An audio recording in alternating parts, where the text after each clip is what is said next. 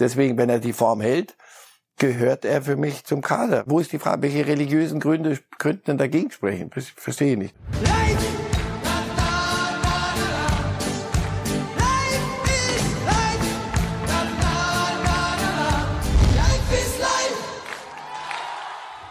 Levi, wir kommen. Levi, wir kommen. Hier, schaut schon mal, ey. Osterhase, mach mal deinen Hut runter. Ja, jetzt. Hi.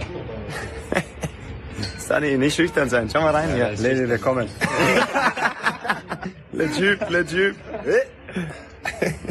Ja, Levi, wir kommen. Es war eine Drohung, die sich bewahrheitete. Und wie die Bayern gekommen sind in Barcelona. Der nächste Sieg und Barcelona raus. Und das besprechen wir hier bei Reif ist live, liebe Fußballfans, mit jemandem, der nicht weiter entfernt von einem Osterhasen sein könnte. Marcel Reif, guten Morgen. Guten Morgen. 19 zu 2 Tore haben die Bayern jetzt gegen Barcelona in den letzten fünf Spielen erzielt. Wir werden es gleich noch vertiefen. Nur ein kurzer Gedanke von Ihnen dazu. Bayern gegen Barca. Mittlerweile ein Klassenunterschied, an dem man sich gewöhnt? Mittlerweile, ja, also man muss schon ein bisschen zurückgucken, weil da in, in Lissabon, da war es so Götterdämmerung, da dieses 8-2, das ist ja kein normales Ergebnis, ja mit, mit nichts zu erklären, außer dass eine Mannschaft völlig in sich zusammenfällt, da Messi war noch da und so. Das war alles nicht, nicht wirklich zu bewerten, außer Glückwunsch und ab dafür. Jetzt, in der Tat, jetzt sind sie ein ganzes Stück weg von, von, von, von den Bayern, weil sie, aber es hat nicht nur mit dem, mit Bayern zu tun. Sie verlieren nicht nur gegen Bayern, sie verlieren dann auch den Klassiko gegen Real Madrid und sie sind international. Sie müssen sich neu erfinden und das probieren sie gerade mit allem, was sie haben. Und wir werden Ihnen ein bisschen versuchen, dabei zu helfen bei Reifes Live, denn natürlich ist auch Barcelona großes Thema in der Sendung. Aber wir beginnen die 262. Ausgabe von Reifes Live zum ersten Mal mit Schalke 04. Und das hat sich der Verein hart erarbeitet. Es war wieder eine turbulente Woche. Es ist eine turbulente Woche. Manager Ruven Schröder ist weg. Thomas Reis, der neue Trainer, ist da. Und beginnen wollen wir mit einer sehr emotionalen Rede von Sportchef Peter Knebel, der jetzt in Personalunion den Verein führt und sich auch um Sportliche kümmert und sich nochmal von Ruven Schröder an der Stelle verabschiedet hat. Ähm, und ich möchte in meinem Eingangsstatement, das vielleicht ein bisschen länger sein wird als normal, heute auf drei wichtige Punkte eingehen. Das erste heißt Ruven Schröder. Bei seiner Vorstellung, ich habe es gerade gesagt, habe ich gesagt, dass es eine sehr, sehr wichtige Personalie gewesen ist. Und er fehlt. Er wird auch noch ganz lange fehlen in unseren Köpfen. Und jeder kennt das Gefühl aus seinem Privatleben des Verlustes. Schmerz, Enttäuschung, Angst und die ewige Frage, warum? Ich kann mir vorstellen, dass sich viele, vor allen Dingen unsere Fans, diese Frage stellen. Warum? Da muss man sich überlegen, um was es denn in diesem Moment bei dieser Warum-Frage geht. Geht es um einen selber? Geht es um den Verein? Oder geht es um die Person, die aus freien Stücken entschieden hat, zu gehen? Und wenn es um Ruven Schröder geht, in der Mitte dieser Frage, dann gilt es in erster Linie, den Mensch und seine Entscheidung zu respektieren. Hallo Ruven, ich bin sicher, du schaust zu und schaust uns allen auf die Finger und auf die Schreibblöcke und auf die Computer in dieser Sitzung. Und es gilt ein großes Dank, ein ganz, ganz großes Dank, an, einen ganz großen Dank an Ruven und für das, was er geleistet hat. Danke für 18 hochintensive Monate voller Emotionen mit einem großartigen Erfolg, den uns keiner mehr nehmen kann. In diesem Geschäft Fußball habe ich gelernt, gibt es wenige wahre Freunde. Ich habe mal mit 25 Jahren gesagt, wenn mich an meinem 50. Geburtstag noch drei Leute anrufen, mit denen ich mal zusammengespielt habe, dann wäre ich froh. Ich habe gezählt, es waren drei. Jetzt ist einer dazugekommen. Am 18. Oktober werde ich jedes Jahr bis zu meinem Lebensende bei Ruven Schröder anrufen. Ich habe einen Freund gefunden. Soweit Peter Knebel, der Sportvorstand. Herr Reif, hat Sie seine Wortwahl überrascht, der ganze Duktus dieses Auftrittes? Sie sprechen ja auch schon gleich jetzt so mit, Getragen? mit belegter Stimme. Sie zurück. ja, ja, aber und dann denke ich, boah, es ist, es ist Schalke wieder, oder? Da ist sowieso alles immer, immer noch eine Nummer größer, mindestens eine Nummer größer als das richtige Leben. So. Ja, da steht einer wirklich offensichtlich unter, unter Schock. Und alles, was in Schalke die letzten Tage passiert ist, das ging ja nicht nur um Ruben Schröder, der Trainerfrage. Und das ist ja noch nicht alles so richtig rausgekommen, um was es da wirklich ging am Ende. Aber die Branche raunt ja. Da gab es nicht nur eine freiwillige Entscheidung, sondern es gab auch Diskussionen, um es sehr vorsichtig auszudrücken, wer soll der neue Trainer werden. Und der eine wollte so, der andere soll so gewollt haben. Also das ich kann ich nicht beurteilen, wenn es persönliche Gründe waren, da verbietet sich sowieso. Also wir reden nicht über Rufen Schröder, der hat das so gemacht. Und jetzt werden wir mal gucken. Und bei, bei euch lese ich, da seien durchaus auch noch andere Möglichkeiten dann Ende der Saison oder vielleicht schon im Winter, vielleicht doch ein anderer Club. Ruben alles Schröder und Leipzig. Und Leipzig das so Gerücht, heißt so. Aber weg. Das ist alles, wie ich finde, das hatten wir bei Ebert schon. Bitte erst solche Dinge, wirklich persönliche Entscheidungen von einem Menschen in Frage stellen. Bitte, wenn man es genau weiß und nicht, nicht sonst. Aber man, man sieht an dieser Pressekonferenz und an, an Knebel, wie es um Schalke in diesen Tagen bestellt ist. Der neue Trainer ist jetzt Thomas Reis, ausgerechnet der Trainer, der bei Bochum gehen musste, als er gegen Schalke verloren hat. Gestern ist er ebenfalls vorgestellt worden und auch da einmal Peter Knebel, der Sportvorstand zum neuen Coach. Ich glaube, es hat äh, kaum ein anderer Trainer solch ein Commitment abgegeben wie Thomas Reis vor seiner, vor seiner Anstellung, vor seiner Vertragsunterschrift hier. Ich möchte mich in dieser Form nochmal herzlich bedanken für dein Commitment, auch was die Beteiligung, die finanzielle Beteiligung an dem Auflösungsvertrag mit dem VfL Bochum betrifft. Ich möchte mich auch bei den Bochumern bedanken für das schnelle Vorwärtskommen in den Verhandlungen. Ja, Knebel spricht das Commitment an, auch das Finanzielle. Und das ist wirklich ein sehr, sehr ungewöhnlicher Vorgang. Thomas Reis zahlt 70.000 Euro aus eigener Tasche von der Ablöse und 30.000 Nachschlag nochmal, falls er mit Schalke den Klassenerhalt schaffen sollte. Das ist schon ein Bekenntnis, was wir in der Fußballbranche selten haben, dass jemand auch auf dem eigenen Konto mal nachschaut, um seinen eigenen Wechsel möglich zu machen. Gut, er wird, er wird nicht ohne einen äh, Cent weggegangen worden sein bei, bei Bochum, sondern wenn man Trainer rausschmeißt, dann gibt's in der Regel am Also, ja, das ist ungewöhnlich. Das heißt, jemand möchte unbedingt dahin. Sie haben vorhin gesagt, er ist, er ist in äh, Bochum entlassen worden, äh, als er gegen Schalke verloren hat. Nee, er ist entlassen worden, ja, auch als, das war der Zeitpunkt, aber dahinter stand, dass er offensichtlich mit Schalke schon lange Gespräche geführt hatte und sich einig war, dass er dahin wechselt. Und dann gibt es in Bochum, kann ich auch nicht aus erster Hand sagen, sondern alles nur, was man hört und liest.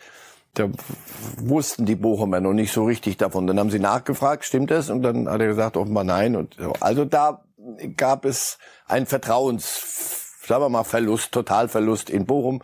Und, seit- sportlichen Misserfolg, auch das und sportlichen. Misserfolg auch. Und gut, sie, Schalke wollte ihn damals. Jetzt suchte Schalke einen neuen Trainer. Da hätte man ja sagen können, also los, Reis ist ja auf Markt, das kriegen wir ruckzuck geregelt. Und dann dauerte das. Und dann dachte ich, sag mal, aber damit stärkt er seine Position jetzt noch nicht. Also wenn es, wenn es denn der Wunschtrainer war, was ist denn los jetzt? Jetzt könnt ihr ihn doch haben und jetzt wollt ihr auch unbedingt und könnt. Und sie haben es nicht gemacht. Also auch das, Fragen über Fragen. es ist Schalke halt. Am, ja, genau. Am liebsten würde ich so sagen, und zwar auch mit, mit Sympathie. Weil, hey, Schalke, was, worüber reden wir? Ach so, Schalke, ja, na dann, na klar, dann läuft das so. Äh, ah, und so möchtest du die Liga halten. Mit all dem, was da jetzt so, so brodelt und, und wabert. Wir hören uns mal an, Herr Reif, was Thomas Reis selbst sagt, der Trainer, der jetzt also auf Schalke loslegt und versucht, den Tabellenletzten zum Tabellen 16. oder Tabellen 15. zu machen. Thomas Reis. Ja, erstmal einen wunderschönen guten Morgen. Äh, zum Start natürlich auch von mir ein herzliches Glück auf. Ja, ich bin äh, natürlich froh, dass äh, nach turbulenten Tagen auch für mich, äh, nach besonderen Tagen, ähm, das jetzt ähm, endlich geklappt hat, um äh, wieder meinem Beruf nachgehen zu können. Äh, nach der Beurlaubung beim VfL Bochum war es natürlich schon nicht ganz so einfach, ähm, ja, nicht mehr auf dem Trainingsplatz zu stehen. Und deswegen bin ich froh, dass ich ja, endlich wieder raus darf, mit einer Mannschaft arbeiten darf und am was Besonderem arbeiten darf. Und das ist natürlich ein ganz, ganz großes Ziel, was wir, wir jetzt gemeinsam haben. Und das ist nun mal der Klassenerhalt. Und darauf freue ich mich. Darauf freut er sich, das Ziel anzugehen. Hat auch gleich ein Glück auf präsentiert. Ja, also wenn er, das, wenn er das nicht macht Glück Schalke, kann er sich gleich umdrehen und wieder gehen. Das ist auch das ist Schalke. Denkst du, ja, okay, Glück auf. Das möchte man ihm ja auch zurufen im Wortsinne, weil jetzt fährst du erstmal richtig runter in die in die Grube und dann mal sehen, wie es da unten aussieht. Wollen wir mal gucken? Wir gucken einmal in die Grube, ganz kurz. Haben auf die Tabelle? Bundesliga-Tabelle. Ah. Zusammenhang einmal. Jetzt ganz fahren wir aber eine Zeit lang. Sie. Ja, das wird auch einen Moment dauern, bis mhm. wir dann bei Platz 18 angekommen sind. Denn äh, in der ersten Hälfte, da verrate ich Ihnen kein Geheimnis, werden wir nicht sehen, wer 18. ist. Da mhm. also Union noch Erster und Tschüss, weiter geht's nach unten. Also wir sehen Schalke auf Platz 18 mit sechs Punkten, ein einziger Sieg gegen den Ex-Club von Thomas Reis, VfL Bochum, der auf Platz 17 ist mit sieben Punkten, Stuttgart 8, Leverkusen 9, immer noch Leverkusen 9. Ne? Man muss zweimal hingucken, aber mhm. so ist es. Kommt man aus der Grube? Er wird erst mal zeigen müssen, dass er auch äh, dann Schalke kann und nicht. Nee, Bochum hat er sehr gut gemacht eine Zeit lang, aber die waren wirklich eine völlig andere Hausnummer. Und das sage ich ja nicht, keine Haltungsnoten, sondern von, von der ganzen, von, von, in allem war ist Bochum ein anderer Club als Schalke 04. Dort, wie gesagt, geht es auch um Fußball. So und auch um Fußball heißt es, der Kader, so wie er ist, ist offensichtlich nicht Erstliga tauglich. Ich glaube nicht, dass das nur am Trainer lag. Also wird man den Gang zu Tönjes angehen? Was glauben Sie, um im Januar doch nochmal investieren zu können? Weil eigenes Geld hat man aktuell nicht, um die Qualität des Kaders zu verbessern. Ja, müssen Sie mir sagen, warum nicht? Wenn, wenn der Geld geben möchte und wenn er sein, sagt konkret, warum, wie viel er davon wiedersehen möchte, was er, wie er sich das vorstellt. wenig hoffentlich aus Schalke. Ja, ja, und wenn das so ist, dann, dann was, was, was, welche Persona non gratissima soll er denn da sein in dem Club? Also das muss mir einer muss mir dann einer doch schon noch erklären. Also, aber auch da, das habe ich mir abgewöhnt. Also Prognosen, im, im, was Schalke angeht, bitte lassen wir uns überraschen. Es wird uns noch beschäftigen. Absolut. Die 262. Sendung, also mit Schalke-Auftakt. Wir sind gespannt, wie es dann gegen Freiburg am Wochenende laufen wird. Und reden jetzt über den FC Bayern, der in der Champions League bei Barcelona gewonnen hat. Und wir haben mal die sozusagen übergeordnete Champions League-Tabelle zusammengestellt. Die Top 5 der Mannschaften, die momentan nach fünf Gruppenspieltagen übergeordnet am besten dastehen. Da sehen wir auf Platz eins der SSC Neapel, fünf Spiele, fünf Siege. 20 zu vier Tore, auch beeindruckend. Auf Platz zwei die Bayern, ebenfalls fünf Spiele, fünf Siege. Dann kommt Liverpool, ganz interessant, in der Champions League mit vier Siegen und einer Niederlage. Dann Manchester City, drei Siege, zwei Unentschieden und Paris Saint-Germain. Wenn wir das noch einen Moment stehen lassen, Herr Reif, spiegelt das aktuell die Kräfteverhältnisse in Europa richtig wieder oder fehlt da Real Madrid? Real Madrid fehlt ganz sicher, gehören die mit dazu ähm, SSC Neapel ist eine Mannschaft, denen zuzugucken, empfehle ich jedem mal. Das macht richtig Spaß. Das ist Beschreiben Sie uns, was macht diese Mannschaft aus? Weil die geht hier so ein bisschen unter in der Wahrnehmung ja, in Deutschland. unitalienisch. Also das ist da erstens Schon keine, sehr sympathisch beim Fußball. Ja, erstens keine älteren Herren da drin, sondern die haben sich von allen Älteren getrennt und haben gesagt, pass auf, irgendwann mal ist ja Insigne-Zeit vorbei. Jetzt mit Jungs, die deren Namen du kaum aussprechen kannst oder die du noch nie gehört hast die anderswo auch nicht reüssiert haben. Dann ein Trainer, der für überall zu, zu, als zu leicht gewogen und zu leicht äh, empfunden bei den größeren italienischen Clubs. Die machen sich einen Spaß und spielen einen offensiven Fußball. Also wirklich, das ist eine, fast eine Zeitenwende in Italien, weil sie hoffentlich stilprägend sein werden. Das macht richtig Laune. Jetzt muss man mal gucken. Die Saison, sie neigen eher dann, hat sie letzte Saison auch schon so eine, so eine Phase und dann neigen sie aber dazu, so im Frühjahr so ein bisschen die Flügel hängen zu lassen. Wenn sie das durchhalten, wie gesagt, sind sie auf dem Weg äh, in Italien da eine Nummer eins zu werden. Sie führen in der, in der italienischen Tabelle eindeutig und hauen alles weg, was sich ihnen da entgegenstellt. Wie gesagt, für mich so im Moment so das heißeste Item im, im europäischen Fußball. Aber müssen wir mal gucken. Und die anderen, die wir da auf der Tabelle hatten, sind die üblichen Verdächtigen. Und die Bayern Wenn man das dann doch mal ja, so sieht, aber wie die Bayern in der Champions League ja wirklich abgeliefert haben auf allerhöchstem Niveau. Und wenn ich so ein bisschen zurückblicke auf die letzten zwei, drei Monate, wie oft wir, wie ich finde, auch zu Recht hier sehr kritisch über die Situation beim FC Bayern gesprochen haben, dann spricht das entweder dafür, dass die Bayern trotzdem in der Lage sind, punktuell diese Top-Leistung abzurufen oder vielleicht sogar ein bisschen Champions League fokussierter sind, als sie das zwischenzeitlich in der Bundesliga waren, weil es halt doch jetzt der größere Reiz ist, anstatt die, ich komme im Zählen nicht mehr nach, wie viel haben wir jetzt? Wir haben zehn, elfte Meisterschaft wär's? Oh, das, das drücken Sie aber alles sehr positiv gerade aus. Ja, Sie hatten so eine Phase, die war, die war nicht Bayern-like und auch nicht Spitzenclub-like. Da haben Sie sich nämlich Ihre Spieler ausgesucht. Da war Ihnen Augsburg dann doch, ah, muss das, muss das sein? Ja, der habt doch, steht ja im Spielplan. Ah, Mann, ey, wir müssen doch Mitte der Woche, da klingt doch wieder diese Hymne und all das. Deshalb, das machen normal kleinere, die, die mit dem Doppelbelastung nicht klarkommen. Das haben sie abgestellt jetzt und sind in einen Modus jetzt wieder in diesem Bayern. Das ist Bayern-like. Und was sie da machen, nicht nur in dem Spiel jetzt in Barcelona, sondern schon am Wochenende in Hoffenheim. Da haben sie bei Halbzeit 2-0 und dann gesagt, so, jetzt ist genug hier. Macht was, wenn ihr Lust habt, aber das wird nichts, Jungs. Wir könnten jetzt auch auf, man hätte auch aufhören können. War klar, sie haben das im Sack und mehr machen sie auch nicht, weil dann kommt Champions League. Und ähnlich war das jetzt in Barcelona. Da waren die einzelnen Szenen waren toll. Aber beeindruckender und beängstigender für die Konkurrenz fand ich war dieses geschäftsmäßig, komm, dann lass ich halt spielen, Bill. Gib ihm den Ball, hier habt ihr den Ball, Kinder, spielt mal, also Richtung Barcelona. Aber, aber kommt uns nicht zu sehr auf den Pelz, sonst batsch gibt's wieder eine. Und genau so, so war das. Das hat richtig wehgetan. Das sind solche Spiele sind schlimmer als ein 8-2. Weil du merkst, das ist klasse. Wirklich ein Klassenunterschied. Das 8-2 war, wie gesagt, Systemabsturz das hat der, auch dem Rest der Konkurrenz gezeigt, hey, die sind. Werbung. Gemeinsam noch günstiger. Mit dem O2-Kombi-Vorteil. Jetzt kombinieren und 50% auf eure Tarife sparen. Neu, schon ab dem ersten Tarif. Im O2-Shop oder auf o2.de. O2, can do. Werbung Ende. Wieder. Einer, der immer wieder Batsch gemacht hat, war De Licht in der Abwehr. Beste Spiel, seit er bei Bayern ist, mit und Abstand. Wir haben es gerade noch mal nebenbei erwähnt, 2 zu 0 Spiele gerade in Hoffenheim, äh, in Barcelona, zwei Spiele, wo es alles andere als selbstverständlich ist, dass man kein Gegentor kassiert. Ist das schon der Abwehrboss, den Bayern sich so herbeigesehnt hat, nachdem Alaba ja gegangen ist, der diese Rolle auch der Organisation sehr stark übernommen hatte? Ist das der, der dieses eine mehr hat als Hernandez und Upamecano, was eben auch so die Organisation und die Kommandos betrifft und die man offenbar braucht, um bei einer Spitzenmannschaft die Abwehr so zu gestalten, wie das jetzt zweimal gelungen ist? Hernandez war auch auf dem Wege, als er vor der, vor der Verletzung.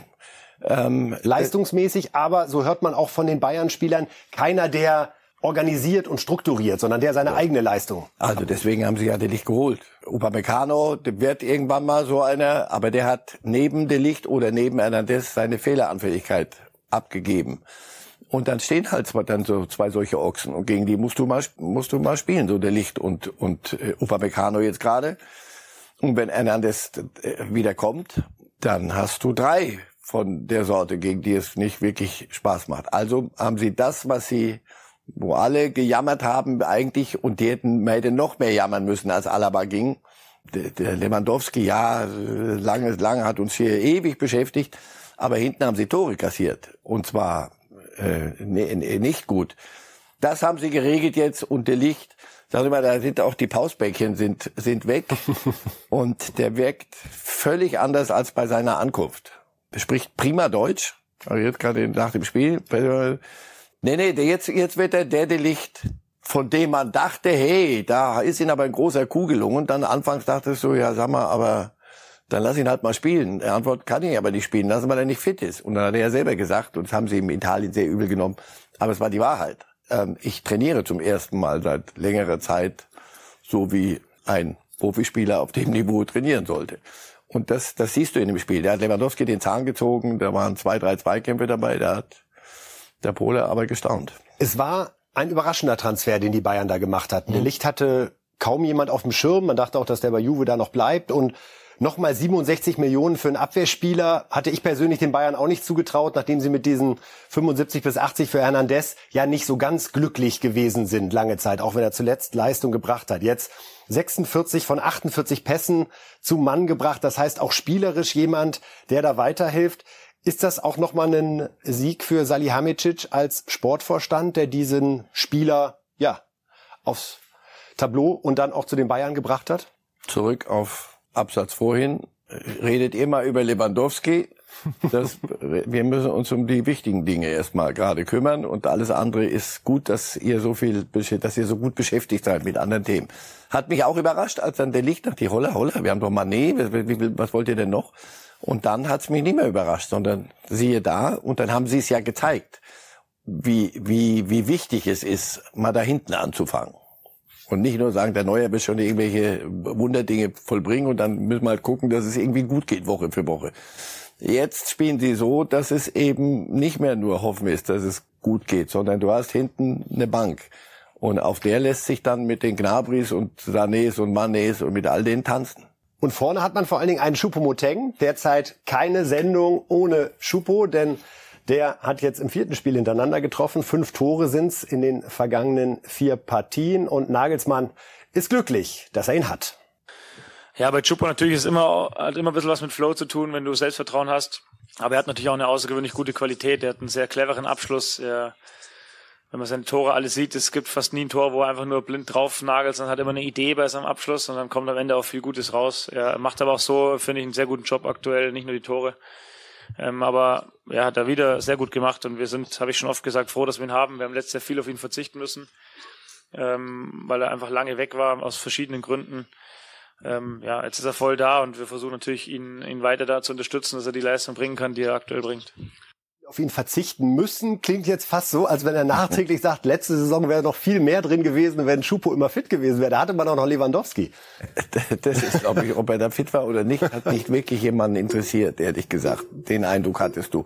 Und auch jetzt hast du so ein bisschen den Eindruck, ach Gott, der Nagelsmann, ob er wirklich ihn auf der Rechnung hatte, als Lewandowski dann wirklich ging, ob er da gesagt hat, guck mal, da haben wir doch eine Option. Ich Entspannt glaube, euch, Leute. Ich er wollte Chupo. selber diese Rotation. Ich glaube nicht, dass Choupo-Moting erste Wahl war. Und jetzt hat er ihm gezeigt, was er für ein Kerl ist. Das macht ja, macht ja Laune, dem zuzugucken. Und die ganze Art, wie der, er wird, nochmal habe ich hier schon mal gesagt, da wird einer dafür belohnt, dass er ein Leben lang nie behauptet hat, er wird der nächste Weltfußballer, sondern du, wenn ihr mich braucht, ich gebe mein Bestes und bin da. Mach nie stunk, wenn ich nicht spiele. Niemand sagt ihm was Negatives nach. Nicht in Hamburg, Schalke-Trikot, Mainz, was weiß ich, wo der alles war, Paris.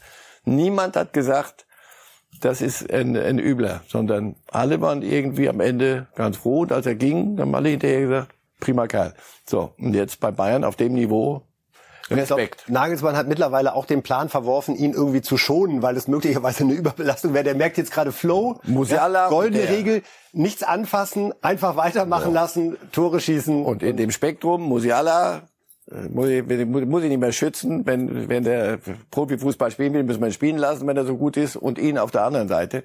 Ja, das ist ein, ein äh, eines der Geheimnisse, die gelüftet wurden, warum sie jetzt da sind, wo sie jetzt wieder sind. Und Barcelona ist ganz woanders, wie wir wissen, nämlich in der Europa League statt im Achtelfinale der Champions League und das nach all den Investitionen. Insofern kann man sich denken, dass Xavi, der so ziemlich genau vor einem Jahr dort übernommen hat, alles andere als glücklich ist und das war seine Analyse nach dem Aus gegen die Bayern. Egal wie man es sagen will, es ist eine sehr große Enttäuschung. Das richtige Wort für euch ist Enttäuschung. Wir sind natürlich sehr enttäuscht, aber nicht wegen heute. Das begann schon beim Auswärtsspiel gegen Inter, dann in München, danach zu Hause gegen Inter. So ist das in diesem Wettbewerb. Ich muss zugeben, er war sehr grausam zu uns. Ich werde die Spiele aufrichten und habe schon mit ihnen gesprochen. Es geht weiter und wir spielen noch um vier Titel. Wir sind aus dem wichtigsten Wettbewerb der Champions League ausgeschieden, aber jetzt werden wir überall mitspielen. Wir haben noch eine lange Saison vor uns und müssen uns ihr stellen. Wir müssen weitermachen. Ja, als Xavi da von vier Titeln gesprochen hat, habe ich kurz äh, gestutzt. Wir haben dann in der Redaktion aber überlegt, es ist der spanische äh, Liga-Pokal, es ist die Meisterschaft, es ist die Europa League und es ist die Supercopa, die äh, die Spanier so hingebastelt haben, dass eigentlich Barcelona und Real immer dabei sein müssen. Supercup, was bei uns Supercup ist, ist in Spanien die beiden Pokalfinalisten plus die beiden besten Mannschaften aus der Liga, die es nicht ins Finale geschafft haben. So hat man sich noch einen Wettbewerb gebastelt. Den man in Saudi-Arabien ausspielen wird wieder und offenbar also, auch nicht für, für Erdnüsse, sondern ein Hauch von spanischer Super League, um zu garantieren, ja. dass da die Besten dabei sind. Also er spricht von vier Titeln. Wie viel werden es denn werden, Herr Reif? Wenn Real Madrid immer mitspielt, dann In der Europa League besteht keine Gefahr. So ist es, dann wird's wird's schwer. Europa League müssen sie erstmal schlucken, die die Helden da mit die Lewandowskis. Ja, dieser Club nochmal muss sich völlig neu erfinden und Xavi merkt jetzt auch so ein Busquets oder oder Piquet, alles noch Kumpels, mit denen er früher selber gespielt hat irgendwann ist da die Zeit auch zu Ende. Und dann muss man gucken, wie viel können die Jungen. An sich bräuchten die Jungen, diese Gavis und Peter, das sind ja Höchstbegabte, werden ja Jahr für Jahr geehrt beim Ballon d'Or. So, und die allein lassen, also die bräuchten Führung. Aber die Alten sind möglicherweise zu alt und die Jungen noch ein bisschen zu jung. Und das alles muss wachsen. Und deswegen ist die, das, was sie gegen Bayern gezeigt bekommen haben, vielleicht so der letzte klare, klare Hinweis, pass auf, wir müssen hier richtig, richtig durch, durchforsten. Und sie auch alles Geld immer und dann Sätze und immer offensiv. Und dann musst du wieder dem Publikum einen Lewandowski liefern für ein irres Geld. Und wenn der, dann hält er den Ball bisschen hoch bei der Vorstellung, toben da 80.000, aber hinten kassieren sie Tore, das ist absurd, so wie sie verteidigen. Wir gucken mal auf die Aufstellung von Barcelona jetzt am Mittwoch bei dem Bayern-Spiel, um mal zu gucken, ja, was ist da hochtalentiert und was muss möglicherweise aussortiert werden? Aussortiert ist böses Wort. Aber wovon, wo, wie muss man es anders naja, machen? So ist halt also, halt die Lage, ne? Ter Stegen ist ein, ein Weltklasse-Torhüter, da haben sie kein Problem. Balde ist ein prima Junge, noch so jung und macht so viele Fehler doch, macht, rennt nach vorne und nach hinten wieder nichts. Dasselbe Bellerin auf der anderen Seite. Kunde haben sie neu geholt für viel Geld der ist auch noch nicht der Abwehrchef, der müsste dann Marcos Alonso sein. Der hat, ich glaube, hat er jemals im Leben Innenverteidiger gespielt. Das hast du jetzt wieder gesehen in dem Spiel. Also, äh, grauenvoll. Also so wie der im, Zentrum, wie sie da standen. So. Busquets hat früher nie einen Fehlpass gespielt. So, das war aber noch mit der Zeit mit Iniesta und mit, mit Xavi und er war so das Scharnier. Das Scharnier knarzt. Es ist irgendwann mal, jetzt spielt er Fehlpässe und auch entscheidend. So, De Jong äh, brauchen wir eigentlich nicht mehr. Wir brauchen das Geld für De Jong. Der hätte gehen sollen müssen. Nee, ich gehe aber nicht. Also, ja, unwürdig. So, Cassie haben sie neu, Cassie haben sie neu geholt. Ich habe in dem Spiel als gegen Bayern, das war mal ein wichtiges Spiel. Da müsste mir so ein Spieler zeigen, was er kann. So, über vorne brauchen wir nicht reden. Oder bei Gabi äh, auch noch nicht dabei. Also da ist vieles da, aber sie werden sich in der Abwehr wirklich mal Gedanken machen müssen und so wie die Bayern die Licht geholt haben als wirklich als eine Figur Liverpool, Van Dijk. Das, das war damals ist, der entscheidende. Ja, aber na klar, manchmal ist es so. Da turnen irgendwelche Wunderkicker rum, aber was du brauchst, ist eine, ein, ein Herbergsvater, der sagt, pass auf, Jungs, hier, hier spielt, hier hinten dürfen wir nichts kassieren, dann geht's schon wieder. Also sie werden wiederkommen, weil sie wirklich eine, ein, wieder auf ihren, ihren Nachwuchs auch entdeckt haben. Und Xavi haben sie ja deshalb geholt, die alte Club-Ikone damit er das macht. Und er wird die Ruhe haben und er hat, vor allem hat er das Prä, was andere Trainer nicht hatten. Kuman, als er rausgeschmissen wurde, hat einen entschieden besseren Punkteschnitt als, als Xavi. Jetzt in diesen ersten 50 Spielen, glaube ich. Aber nochmal, Xavi ist, ich schätze den und ich glaube, der hat auch die Fähigkeiten. Und jetzt werden sie irgendwann mal entscheiden müssen, jetzt ist Schluss mit irgendwelchen äh, Wundertransfers, damit die Leute auf den Stühlen stehen, sondern lass uns mal wirklich auf Fußball gucken. Und dann werden sie werden wir, werden wir sie schon wieder zu sehen kriegen als Größe.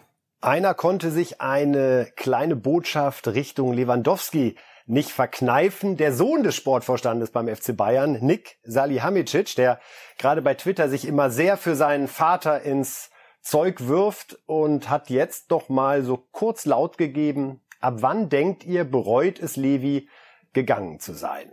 Bereut das?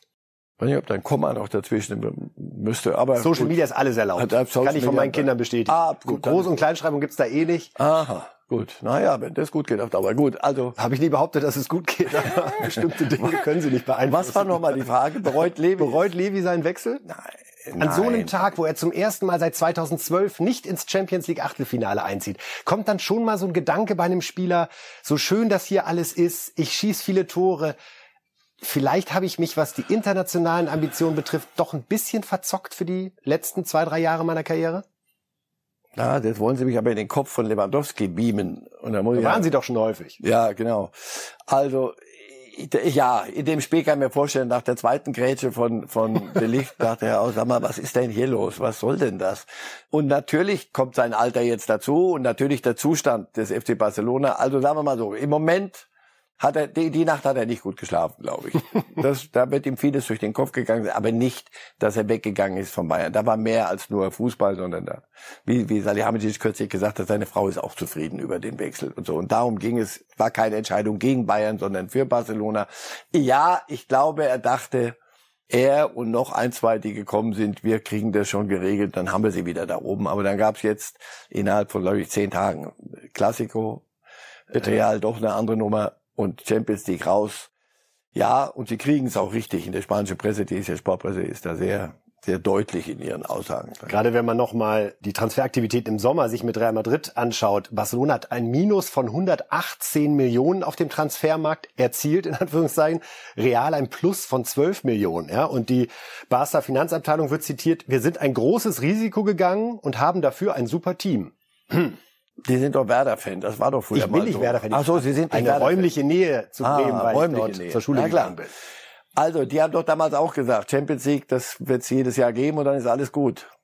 Ja, und auf dem baust du auf, weil natürlich kommen da Summen, wenn du die K.O.-Phase erreichst, die dir sofort weiterhelfen. Also jenseits der Schmerzen von Lewandowski und Barca, weil sie jetzt raus sind, sportlich, rein die Finanzabteilung, die sagt, Leute, ihr wisst schon, was ihr gerade angestellt habt, ja. Das sind 40, 50 Millionen, die uns, die wir gerne gesehen Sicherlich auch schöne, fette Prämien von Sponsoren, die an den Verbleib in der Champions League geknüpft Also sie haben mit allen Transfers auf die 12 gesetzt, es kamen aber die 14. Und, ist, Und wir wissen jetzt auch noch mal mehr, warum Juve und Barca sich so für eine Super League stark machen, weil da wären sie garantiert in der zweiten Jahreshälfte noch dabei. Ausgerechnet diese beiden Vereine also nicht mehr vertreten im Champions League Achtelfinale. Dort wird sein Borussia Dortmund und im Normalfall auch mit Mats Hummels in der Innenverteidigung. Großartiges Spiel der gesamten Dortmunder, aber er stach heraus. Mats Hummels beim 0 zu 0 gegen Manchester City. Den Haaland kennt er ja ganz gut aus dem Training, das dann aber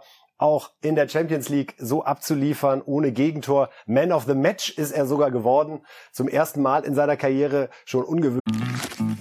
Werbung.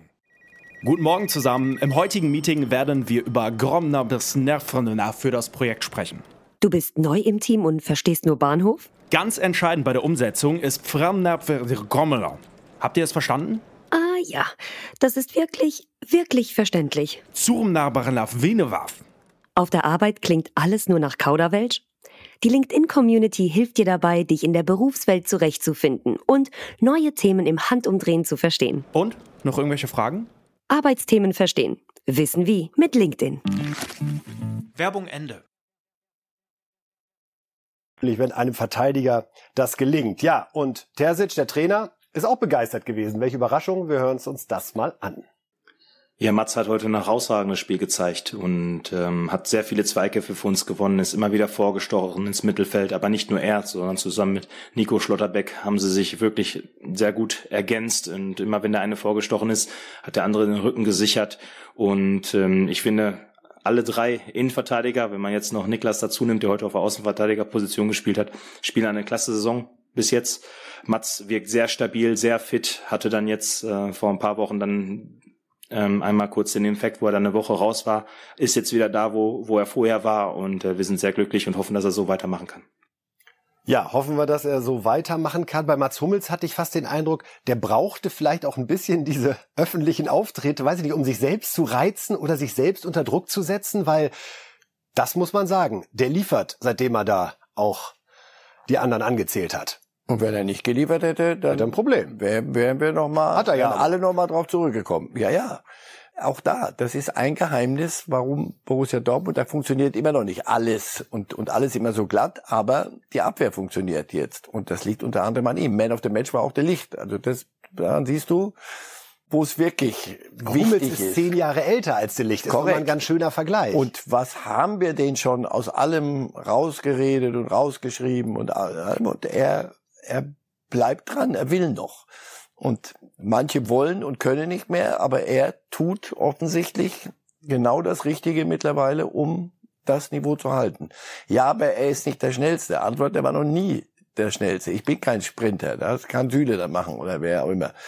Aber er hat das, was du dir nicht kaufen kannst äh, und auch nicht antrainieren kannst, nämlich die Erfahrung. Und wenn der fit ist, und ich glaube, ich, ich weiß ich kenne die Trainings, seine Trainingsinhalte nicht, weiß auch nicht, wie er, wie er das macht, was Ernährung, viele Dinge.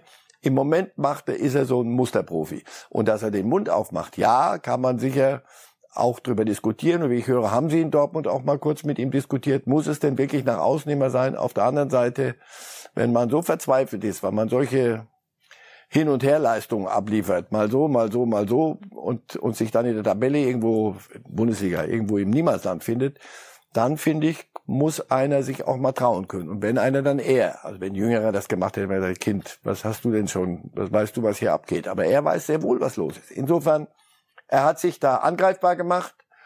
Und dann musst du, beste Verteidigung ist dann so eine Leistung wie am, am Wochenende. Und große das, Klappe, große Leistung. Und natürlich die Frage, was ist nun mit der WM 11? Wir haben da mal einen kleinen Vorschlag für Sie, liebe Fußballfans, Ah. aber auch für Sie, Herr Reif, Ja. mal zu gucken, wie denn eine WM 11 aussehen könnte. Nicht nur mit Hummels werden Sie bei genauem Hinschauen feststellen, sondern mit drei Dortmundern dahinter, denn auch die jetzt zweimal hintereinander zu null, genau wie die Bayern. Also da zumindest ein gewisse Stabilität gerade zu erkennen. Also wir haben den Neuer mal ins Tor gestellt. Wir hoffen, dass er fit wird. Auch wenn wir mit Ter Stegen und auch Kevin Trapp, muss man sagen, ganz hervorragende Alternativen hätten. Und dann haben wir mal eine Viererkette zusammengebaut, Herr Reif, mit Schlotterbeck links und Süle rechts und Rüdiger und Hummels zentral. Sie gucken gerade so, als Nee, wenn Sie nee, sagen nee, wollen, ist nicht euer Ernst, Freunde. Nee, nee, nee, mal kurz so bei die WM äh, Brasilien offenbar mal Revue passieren lassen und geguckt, hey, Die vier Ochsen, die Ochsenkette. Mit der, so ist es. und wer war Co-Trainer 2014? Hansi Flick. Hansi Flick. Machen wir doch mal einfach nur alle, alle Innenverteidiger dieser Welt, alle Vorstopper, die Wie finden Sie das Modell? Wir brauchen ja hinten Stabilität. Ja. Immer also- vorausgesetzt, alle sind fit. Ist das aktuell unsere beste Viererkette, die wir haben? Ob Schlotterbeck Außenverteidiger spielen kann, das würde ich gern noch mal sehen. Das weiß ich nicht. Aber kann, kann an mir liegen. Süle zeigt das gerade, ja. Könnte so sein. Gegen ganz starke Gegner könnte man, aber da machst du hinten wirklich den Laden dicht. Ja, das wäre eine, eine Wir wissen von Hansi Flick, dass er von diesem Dreierkettenmodell nichts hält. Er hat auch bei Bayern immer sehr, sehr stur im positivsten Sinne. Also wenn man sich anschaut, wie seine Erfolgsbilanz ist, dann ist das äh, große Überzeugung gewesen, die sich auch ausbezahlt hat. Er will dort hinten mit vier spielen. Aber nochmal, da brauchst du auch Außenspieler, die, die geboren, das hier wirkt so wie, da stell, ach komm, stellen wir mal Schlotterbeck nach außen. Und Süle, das ist ja aus der Not geboren in, in, in, in Dortmund gerade. Ja, das wird immer, ja, aber. Ja, aber. Äh, es wird Spiele geben, Wir haben noch sagst, Mensch, Wochen. wenn wir, wenn wir da Außenverteidiger hätten, das ist heute eine der wichtigsten Positionen, also richtige, berufsmäßige Außenspieler, was Schienenspieler, wie heißen die heute? Was Ui. Oh ja, genau. Um dann zur Box zu kommen. um in die nächste Box zu kommen über die Kette. Es ist ein denkbares Modell, ja. Und gut, dass wir so viele da hinten haben. Jetzt mal davon abgesehen, wie, wie die dann sortiert werden oder ob alle auf dem Platz stehen, aber dass du Alternativen hast. Du hast wirklich vier Innenverteidiger. Da hatten wir mal nach so Jahren und als Hummels älter wurde, haben wir gesagt, Mensch, da hinten kriegen wir aber langsam ein Problem. Das hat Mit Ginter finde ich auch noch einen Spieler, So, der, der sehr nächste, verlässlich überall dort auch einsetzbar ist. Nochmal ein bisschen Psychologie. Mats Hummels war 2018 dabei und 2021 dabei. Zwei Turniere, die wir in sehr, sehr schlechter Erinnerung haben. Das erste Vorrunden aus bei einer Weltmeisterschaft überhaupt 2018. 2021 dann im Achtelfinale gegen die Engländer rausgegangen bei einem Turnier, wo wir auch nie so richtig präsent waren, nie so richtig reingefunden haben. Das war das letzte Spiel von Mats Hummels für Deutschland, dieses Aus. Hansi Flick hat ihn bislang nie spielen lassen. Ist das ein Problem? Für Hummels offenbar nicht, weil er, er hat ja nicht das Fußballspielen eingestellt, sondern liefert halt jetzt im Club ab, hatte seine ganzen Tiefen und war. Und Sie glauben auch, was das Einspielen, also wie groß, darauf will ich eigentlich hinaus, dieses Einspielen in der Nationalmannschaft. Es Mit Schlotterbeck und Süle muss er nicht viel einspielen. Weil er, Könnte das der Vorteil sein, da hinten Dortmund? Ja, klar. Das den wäre hinten, Bayern? hinten ein Block. Also die Diskussion um ihn, weiß ich nicht. Mir, mir ist das inzwischen wurscht, wann hat er das letzte Mal gespielt und wann nicht, sondern Nationalmannschaft sind die besten Spieler. Die fahren zu einem Turnier. Und das ist kein Entwicklungsturnier, sondern das ist deutsche Nationalmannschaft. Dann können wir noch so viel reden. Ja, aber erst die EM wird doch zählen. Äh, Wenn es dann losgeht, wirst du jedes einzelne Spiel, wirst du sagen, aber warum spielen wir denn nicht mit dem Besten? Und wenn, so. Und deswegen, wenn er die Form hält, gehört er für mich zum Kader. Wo ist die Frage, welche religiösen Gründe könnten denn dagegen sprechen? Ich verstehe nicht diese solche. Es gibt die Position zu sagen, einen Mats Hummels kann man nur mitnehmen, wenn er dann auch garantiert spielt, weil sonst ist die Gefahr da, dass er eine Unzufriedenheit ausstrahlt, die für den Teamfrieden eine Gefahr sein könnte. Also da unterschätzt man seine Intelligenz und seine, sein Erwachsensein mittlerweile, glaube ich. Aber natürlich musst du das klären. Und in einem, am besten im Gespräch. Du, pass auf, ich gebe dir keinen Stammplatz. Flieg, meine ich. Aber ich bräuchte dich, hast du Lust, willst du, dann komm mit. Oder du sagst, nee, pass auf, das muss ich schon wissen, wäre in Ordnung, wenn er das sagt. Ich kann mir nicht vorstellen, dass es daran scheitert.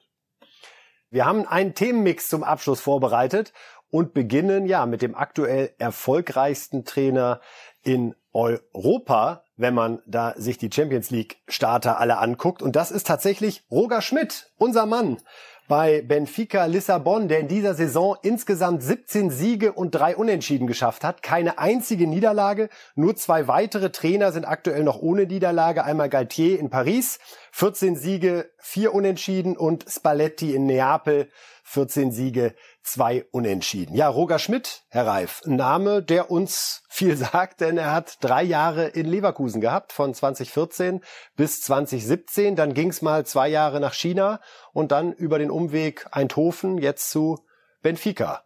Guter Mann, unterschätzter Mann. Wieso musste er damals in Leverkusen gehen? Der war sehr anstrengend, sagt man in Leverkusen. Er ist einer, der sehr, sehr viel fordert und äh, sehr, sagen wir mal so, so viele Diskussionen hat er nicht geführt, sondern das machen wir jetzt so, weil ich sage, wieso habe ich's gehört. Und dann war es irgendwann mal, äh, war es zu anstrengend und dann war die Geschichte auserzählt und dann ging er nach China. Und ich glaube, dass dann der Weg China und dann PSW Eindhoven, bei allem Respekt vor der holländischen Liga, da hat einer richtig verstanden, was gut für ihn ist. Und jetzt wirkt er entspannt, so gut Roger Schmidt entspannt sein kann. Und ähnlich wie bei Ralf Rangnick, der hat so entspannt sein auch ja, ein anderes wenn Niveau. alles gut geht, immer sehr entspannt. Aber so wie der in, abliefert in, in Lissabon und nochmal Benfica was die jedes Jahr an Spielern loswerden, weil sobald da einer halbwegs gut ist. Nunez für 70 Millionen an Liverpool verkauft. Ja, Geld kommt immer rein. Die, die machen, die haben den besten Plus-Minus-Schnitt mhm. weltweit von den großen Clubs. Das ist eine Ehre, was sie veranstalten. Aber da, da geht ja einer weg. Dann musst du den nächsten wieder hinstellen. Und dann ungeschlagen bleiben, kann auch am Trainer liegen. Werden wir Roger Schmidt noch mal bei einem Verein sehen, der noch ein Regal drüber ist? Könnte ich mir sehr gut vorstellen, ja klar. Wenn er irgendwann sagt, super, jetzt habe ich genug hier ausgebildet und noch eine Lücke und noch eine Lücke und noch eine Lücke. Ich glaube, jetzt muss ich muss mal ein bisschen aus dem Vollen schöpfen dürfen. Und dass er das kann, ich war nochmal, ich bin kein Psychologe, ich weiß nicht, ich habe ich hab ihn zuletzt, ich habe einmal mit ihm zusammengesessen, aber das war sehr, sehr angenehm und sehr viel Fußball und sehr, sehr entspannt auch. Aber weiß nicht, wie er heute ist und nur alle, ich, ich kann es ja nur messen an dem, wie seine Mannschaften Fußball spielen und wie er sich da gibt. Ich glaube, das ist einer, der, der würde jedem Club zu, gut zu Gesichte stehen. Jetzt Tabellenerster in Portugal, ungeschlagen, in der Champions League im Achtelfinale ungeschlagen. Das ist dann schon ein klares Statement, wie gut es da aktuell für Roger Schmidt bei Benfica Lissabon läuft. Also größten Respekt von unserer Seite. Wir springen wild. Es gibt die Bundesliga-Überlegung, ein Topspiel am Samstag um 20.30 Uhr zusätzlich stattfinden zu lassen. Man hätte dann also 15.30 vier Spiele, 18:30 ein Spiel und 20:30 ein Spiel. Der ein oder andere Zuschauer, der ein oder andere Fußballfan erinnert sich, Herr Reif, dass vor 20 Jahren, als Sie damals dieses Premiere World in der Phase kommentiert haben, gab es das schon mal für ein Jahr. Ist aber in die Hose gegangen, weil die Menschen Samstag zur Primetime irgendwie nicht Fußball auf dem Zettel hatten. Glauben Sie, das ist jetzt anders? Ja, Wenn es dann immer ein, ein Topspiel wird und das größte Spektakel, das der Samstagabend zu bieten hat, dann wird es sich, wird es gehen. Und wenn es mal wieder ein Spiel ist, wo du sagst, boah, da steht aber stand was anderes drauf, als, als dann rausgekommen ist, wird es wieder die Diskussion geben. Ich verstehe Menschen, die sagen, Samstagabend brauchen wir nicht noch Fußball. Ich verstehe aber andere, die sagen, was ist denn die beste Unterhaltung? Fußball.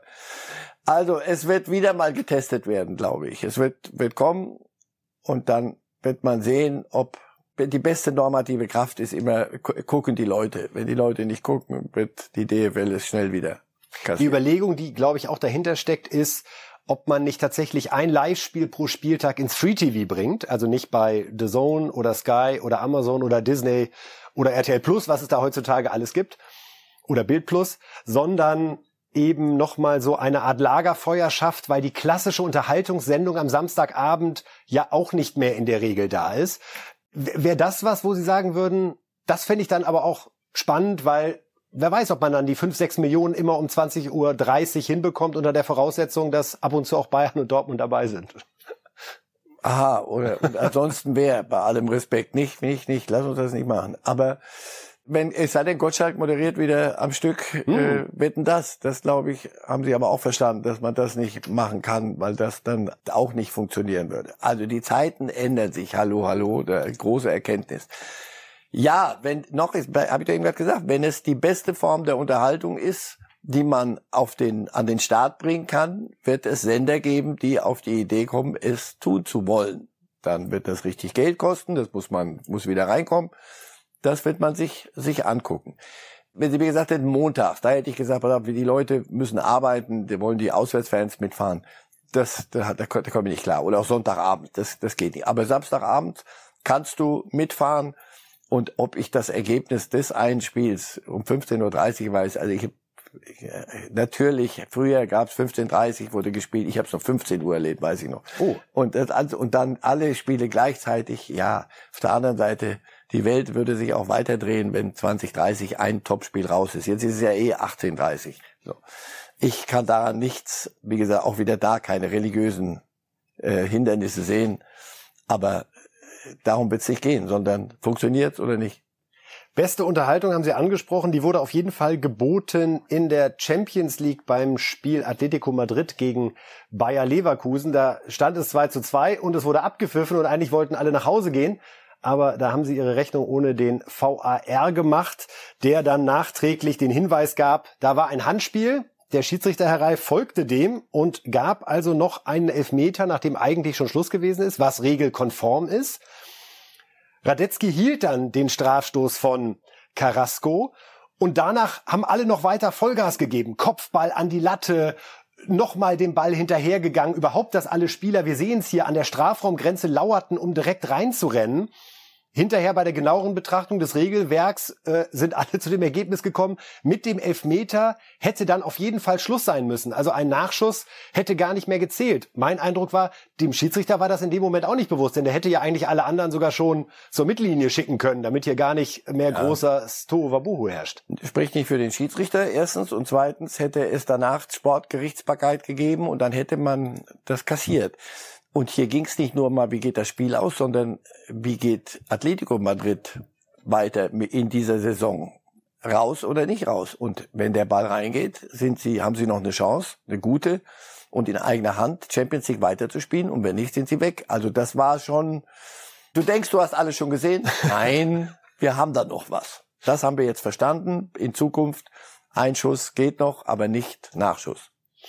Und der Videoassistent beweist Woche für Woche, dass er nicht dafür sorgt, dass es langweiliger wird im Fußball, sondern der Gesprächsstoff eher noch zunimmt. Also, 2 zu 2 dann für Leverkusen bei Atletico und alles in allem war das eine gute Woche für die Bundesliga in Fußball Europa. Bundesliga spielt weiter ohne Europa an diesem Wochenende. Und was wäre eine reifes Live-Sendung ohne ein paar ausgeruhte Tipps zum Wochenende? Und die schauen wir uns jetzt am Ende dieser Sendung nochmal gemeinsam an. Was steht an in der Bundesliga? Werder Hertha. Ich habe das Vergnügen, heute im Stadion zu sein und nach Ihrer Einschätzung einen Hertha-Auswärtssieg zu sehen. wünsche Ihnen viel Vergnügen. 1 zu 2, vielen Dank. Dann haben wir einen Samstag mit Bayern gegen Mainz 2 zu 0. Ich merke, Sie sind da jetzt auf der geschäftigen Tour bei Bayern. Da ist jetzt Schluss mit 5-0, 6-0 oder 6-2 oder ja. ähnliches. Jetzt wird Ergebnis gearbeitet und Platz 1 möglicherweise zurückerobert. Ah nee, sehen wir gleich. Leipzig-Leverkusen 1 zu 1. Wolfsburg-Bochum 3 zu 0. Stuttgart-Augsburg 0 zu 1. Frankfurt gegen Dortmund 2 Mannschaften, die uns in der Champions League viel Freude gemacht haben diese Woche. Eintracht mit dem Sieg gegen Marseille, Dortmund mit dem 0-0 gegen City 2 zu 2. Union, der Tabellenführer, bleibt Tabellenführer durch ein 1 zu 0 gegen Gladbach. Schalke bleibt Schalke und verliert, wenn es nach Marcel Reif geht, 0 zu 2 gegen Freiburg. Und wir haben noch den ersten FC Köln, der heute noch in der Conference League weiterspielen muss, nachdem es zu nebelig war. Unglaublich. Dafür brauchte man keinen VAR. Schlägt Hoffenheim 2 zu 1. Noch was von Ihnen, Herr Reif? Eine Abschlussbemerkung zu diesen neuen Resultaten? Union bleibt Tabellenführer. Auch nach zwölf Spieltagen. Und das würde uns freuen, weil es würde die Liga spannend halten. Irgendwann hat man ja doch die Befürchtung oder die Hoffnung, je nachdem zu welchem Lager man gehört, dass dieser FC Bayern ja, und der europäisch spielen die auch noch weiter. Noch gehen offensichtlich. Absolut. Also, Sie können es vertragen. Irgendwie war das eine gute Wochen. Woche für die Liga. Fragen Sie mal in Spanien nach, wie die das finden, dass nur noch Real dabei ist. Nehmen wir sehr, sehr gerne mit und freuen uns ja einfach auf die furiosen zweieinhalb Wochen, die es jetzt noch gibt, bevor dann WM ist. Ah. Am 20.11. Wer hätte das gedacht? Herr Reif, vielen, vielen Dank fürs Kommen und Diskutieren. Wir danken Ihnen, liebe Fußballfans, dass Sie wieder zugeschaut haben. Hier bei Bild Live, bei Reif ist live und auch wenn es der Podcast gewesen ist. Danke, dass Sie dabei waren. Wir freuen uns auf Sie wieder am Montag um 8 Uhr sind wir hier. Marcel Reif, auf jeden Fall. Bis dahin, machen Sie es gut. Schöne Woche.